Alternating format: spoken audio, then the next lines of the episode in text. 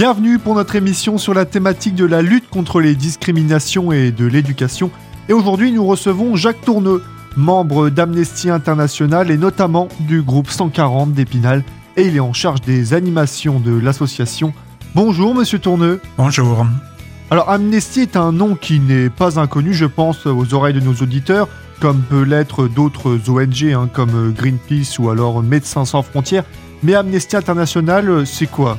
Quel est son objectif et comment le groupe est né Eh bien, écoutez, Amnesty est un mouvement de défense des droits humains né dans les années 1960 qui s'occupait initialement de la liberté d'expression parce que la création de l'association s'est faite sur euh, une histoire qui s'est passée au Portugal. Euh, deux étudiants euh, trinquaient à la liberté à la terrasse d'un café dans les années en 1960 et on sait qu'à cette époque-là, le Portugal était une dictature à crier vive la liberté en trinquant à la terrasse d'un café, eh bien, euh, c'était apparemment interdit. Donc, ils avaient été arrêtés euh, par la police politique et condamnés à sept ans de prison. Alors, à cette époque-là, un avocat euh, anglais, Peter Benenson, a réagi et a écrit dans un journal anglais l'appel pour l'amnistie.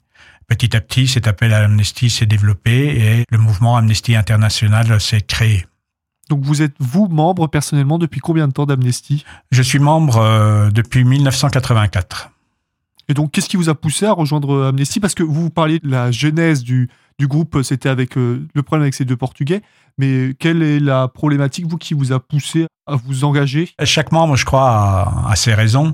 Les miennes, c'est essentiellement que dans les années 80, euh, un certain groupe de révisionnistes enseignants, même dans l'enseignement supérieur, niait, je veux dire, le phénomène des camps de concentration, et des camps d'extermination euh, pendant la Seconde Guerre mondiale très au courant de la situation parce que mon père a fait euh, deux ans de déportation comme déporté euh, Nebel, hein, nuée et brouillard, donc les déportés appelés à disparaître. En fait, lui, heureusement, n'a pas disparu, sinon je ne serais pas là.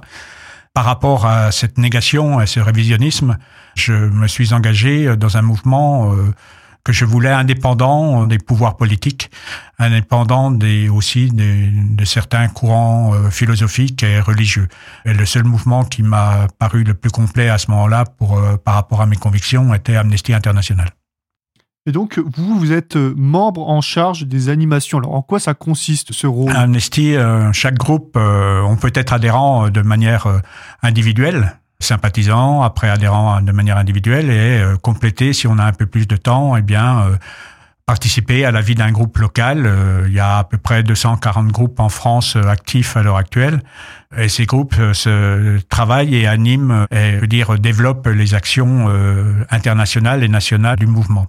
Donc à Épinal, nous sommes une dizaine de membres et euh, mon rôle particulier, c'est d'être en charge des animations, des différentes animations que nous développons sur place.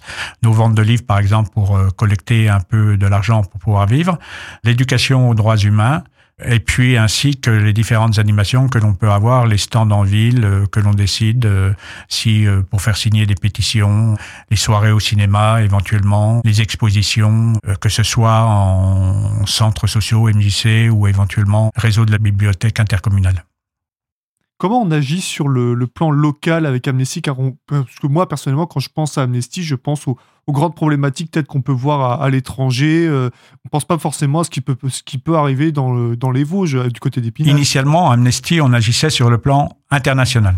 C'est-à-dire que un membre de citoyenneté française n'agissait pas sur son territoire national on agissait euh, essentiellement en faveur des personnes inquiétées dans leurs droits dans d'autres pays. Et les gens des autres pays euh, s'inquiétaient, euh, par exemple, euh, du droit des personnes françaises inquiétées dans leurs droits. Depuis un peu plus de, de 15 ans maintenant, nous avons le droit d'agir sur notre propre territoire. Alors, eh bien, écoutez, on peut agir pour le droit des femmes, par exemple, hein, la défense du droit des femmes, des violences faites aux femmes. On peut agir en France sur la surpopulation carcérale. Ben, le droit à vivre honnêtement des prisonniers, même s'ils ont commis des délits. Tout prisonnier est un être humain. Il faut que son intégrité physique et morale soit respectée. Euh, de l'autre côté, on agit, on a une campagne internationale, donc également sur le plan français, sur le droit à manifester pacifiquement à l'heure actuelle. Et cette thématique avait été choisie avant, euh, je veux dire, euh, l'actualité conséquente de la dernière loi et de l'utilisation des 49.3 et autres de la part du pouvoir. Voilà. Donc euh, on peut agir sur le territoire français, mais tout en ayant un lien avec euh, l'international. Merci Monsieur Tourneux pour toutes ces précisions. Alors notre émission est loin d'être finie, hein. on a encore beaucoup de choses à dire, hein, comme présenter les actions du groupe à Épinal. On vous retrouve dans quelques instants, Monsieur Tourneux, juste après une courte pause musicale. Restez sur Radio Cristal.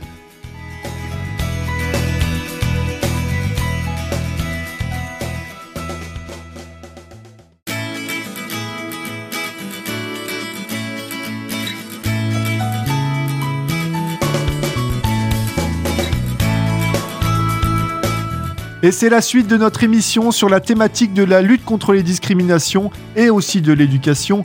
Et nous sommes toujours avec Jacques Tourneux, membre d'Amnesty International et notamment du groupe 140 d'Épinal. Il est en charge des animations de l'association. Alors, vous nous parliez il y a quelques instants de la thématique du droit de manifester.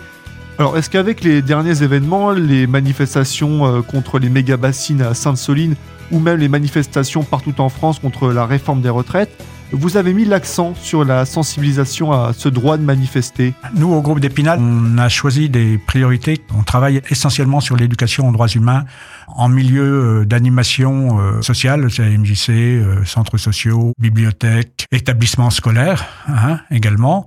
À peu près une soixantaine d'interventions cette année, pas loin de presque une centaine d'heures euh, d'intervention sur l'année scolaire, ce qui fait qu'avec euh, cinq personnes qui se sont particulièrement intéressées euh, à cette manière de travailler sur Épinal, ça fait quand même pas mal de choses. Hein. Ça fait plusieurs fois par semaine entre octobre et le mois d'avril. Bon, à l'heure actuelle, avec les examens, la période des examens, cette action d'éducation aux droits humains commence à baisser.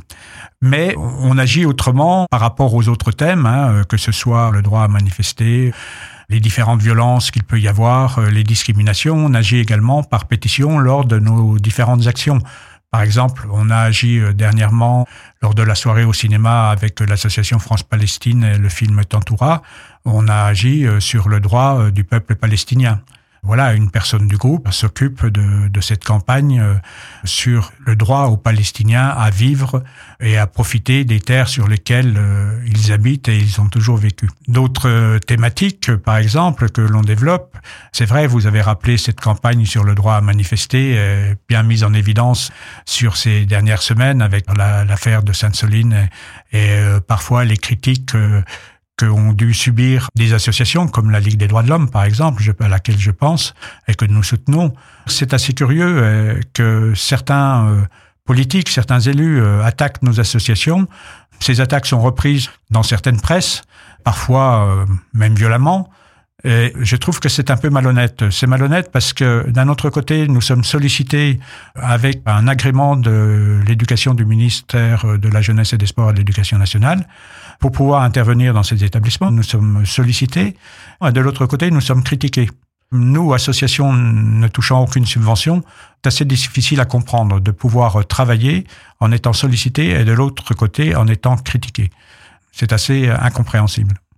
Est-ce qu'il y a des difficultés du coup à, effectuer son travail? Parce que comme vous l'avez dit, on est quand même sur une, vieille association, Amnesty, hein, qui est d'un côté félicité pour son travail, d'un autre côté décrié de temps en temps Est-ce qu'il y a des difficultés à bien effectuer ses actions? Est-ce qu'on arrive toujours à autant fédérer de, des personnes autour de, vos projets?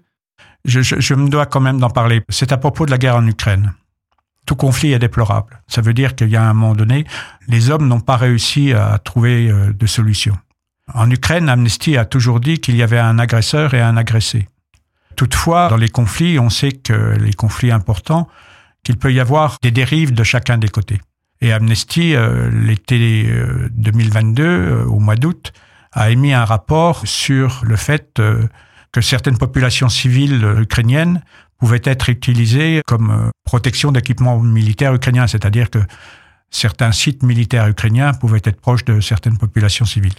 Ce rapport a été décrié, dénoncé. Donc Amnesty, en toute transparence, et c'est là le courage de notre association, a fait faire une enquête interne au sein de ces services pour savoir comment ce rapport avait été fait. Évidemment, bon, avant qu'il soit publié officiellement, euh, on s'étonne, on peut s'étonner, mais ça c'est une réaction parfaitement humaine et, normale. il y a eu un certain nombre de fuites disant que le rapport avait sans doute été incomplet, il aurait fallu parler au conditionnel, etc. Bon, ça, ce sont des, des, choses de toute vie de société, toute vie d'association, toute vie de groupe est toujours difficile. Je, je, le sais, il faut le concevoir. C'est comme ça. Tout groupe humain a ses difficultés, je veux dire, internes. Par contre, ce qu'il faut bien savoir, c'est que on sait bien que dans ce cas-là, dans les conflits, il y a toujours des exagérations, quel que soit le côté. Par contre, j'affirme, comme le dit Amnesty, qu'il y a bien un agresseur et un agressé. Vous ne touchez aucune subvention, donc comment vous faites pour organiser tous ces événements et pouvoir continuer à faire vivre le groupe Amnesty, plus précisément celui d'Épinal? Les groupes locaux d'Amnesty sont des associations à part entière, loi 1901, qui ne peuvent, suivant leur statut, toucher aucune subvention en monnaie sonnante et trébuchante.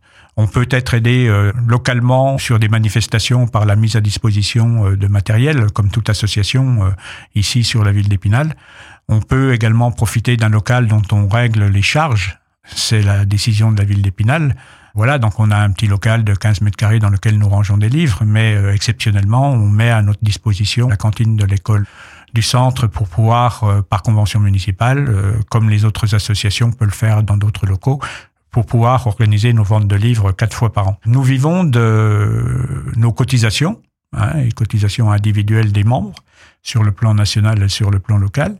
Nous vivons de nos ventes de livres sur le plan local, dont nous reversons une partie au national euh, tous les ans sous le système d'une cotisation et nous faisons des dons régulièrement pour le développement des sections euh, d'Amnesty dans le monde ou alors euh, éventuellement pour le centre Primo Levi qui s'occupe de victimes euh, de la torture et la réadaptation des victimes de torture. Ce centre se trouve à Paris. Nous vivons également de dons. Alors les dons se font, peuvent se faire ou non pour le groupe avec pas déduction fiscale et puis également le don national. Le national peut également percevoir des legs très important parfois. Voilà.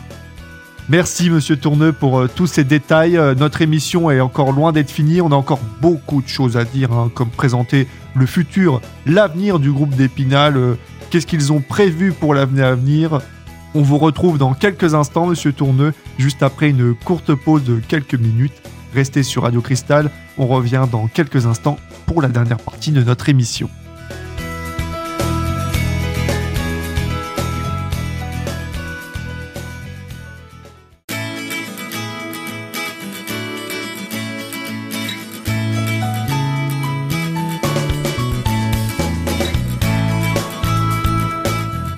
Bienvenue pour la partie finale de notre émission sur la thématique de la lutte contre les discriminations mais aussi de l'éducation. Nous sommes toujours avec Jacques Tourneux, membre d'Amnesty International et du groupe 140 d'Épinal. Il est en charge des animations de l'association. Précédemment, on s'était laissé où vous nous expliquiez comment le groupe pouvait vivre sans l'aide euh, ou de financement de l'État. Est-ce que vous pouvez désormais nous présenter les événements que votre groupe prépare sur l'avenir à venir? Je vous l'ai dit un petit peu, hein, sur un retour en arrière, euh, beaucoup d'interventions en milieu scolaire, euh, voilà, nos ventes de livres dans lesquelles nous développons un certain nombre de thèmes euh, nationaux et internationaux avec la signature de pétitions, les dix jours pour signer au moment du 10 décembre, anniversaire de la Déclaration universelle des droits de l'homme de 1948 mais nous faisons aussi un certain nombre d'expositions. Donc cette année, nous avons été à la médiathèque de Taon nous avons été dernièrement, nous avons eu un film avec l'association France-Palestine euh, Solidarité, le Festival du printemps pour la Palestine au mois de mars, qui l'année prochaine aura lieu euh, début avril. Et ici au Cinéma Palace, nous allons projeter un film euh, qui s'appelle Désobéissante avec un S sur l'engagement citoyen, mais avec une désobéissance civile non violente, parfois pour éveiller, réveiller l'opinion euh, citoyenne euh, sur le thème tel que le climat, par exemple, dans ce cas euh, précis. Voilà. Ça doit être comme assez difficile de faire vivre une telle association avec autant de projets Est-ce que vous avez des, besoins, que ce soit financiers ou même est-ce que vous êtes toujours à la recherche de nouveaux, de nouveaux adhérents, de nouveaux membres? Est-ce que vous avez un appel à faire passer? Il est certain que si l'on regarde l'âge moyen des membres de notre groupe, la plupart des gens sont à la retraite. Voilà. Il y a quand même quelques personnes qui sont actives euh, et parfois un peu plus jeunes, mais il faut pas oublier que nous, même si nous avons euh, certains cycles universitaires sur la ville d'Épinal, et c'est une chance, nous ne sommes pas une grande ville universitaire. Conclusion, euh, la plupart des jeunes qui pourraient s'engager euh, vont dans des villes comme Nancy, Strasbourg, Metz ou bien plus loin. et ne reviennent pas toujours. Donc, euh, il est vrai qu'on manque, un, de jeunes, voilà, même si euh, Amnesty, dans ces villes universitaires ou les villes les plus importantes, il y a également des antennes jeunes, que ce soit euh, dans l'enseignement supérieur ou en faculté. On manque de, de jeunes avec les opinions, les sensibilités de la jeunesse. Et on manque essentiellement, je veux dire cruellement, des gens de la tranche entre 30 et 45 ans. Les gens peuvent être euh, sympathisants et nous aider matériellement, nous donner un coup de main lors des manifestations. Et puis, euh, s'ils ont un peu plus de temps, euh, venir avec nous. Mais ça demande un engagement. Quand on soutient un certain nombre de thèses sur les droits humains et que ceux-ci sont attaqués, il y a des gens qui souvent s'autocensurent c'est-à-dire n'en pensent pas moins, mais ne veulent pas donner euh, ouvertement leur opinion et ne veulent pas s'engager parce que voilà, c'est une question euh, personnelle. C'est pas une critique ce que je dis, hein, c'est une réalité, c'est une observation. Je pense qu'il y a des gens qui s'autocensurent euh, et qui ne veulent pas s'engager ouvertement pour défendre des choses qui pourraient être éventuellement politiques. Euh, c'est malheureusement la fin de notre émission consacrée à Amnesty International. Merci, monsieur Tourneux, d'avoir répondu favorablement à notre invitation. Si vous souhaitez avoir davantage d'informations, voire rejoindre le groupe 140 d'Amnesty International basé à Épinal, vous pouvez les contacter par mail à l'adresse suivante épinal centre ouest vosges amnestyfrance.fr, le tout en minuscule ou alors directement sur leurs réseaux sociaux. Ils ont une page Facebook Amnesty International Épinal Vosges avec une majuscule aux quatre mots, ainsi qu'une page Instagram Amnesty International Épinal, le tout attaché. Et enfin, ils ont même une adresse où vous pouvez vous rendre, c'est au centre culturel d'Épinal, au 4 rue Claude Gelé, 88 000 Épinal. Me concernant, on se retrouve très bientôt avec une nouvelle émission autour d'une nouvelle thématique, avec de nouveaux invités.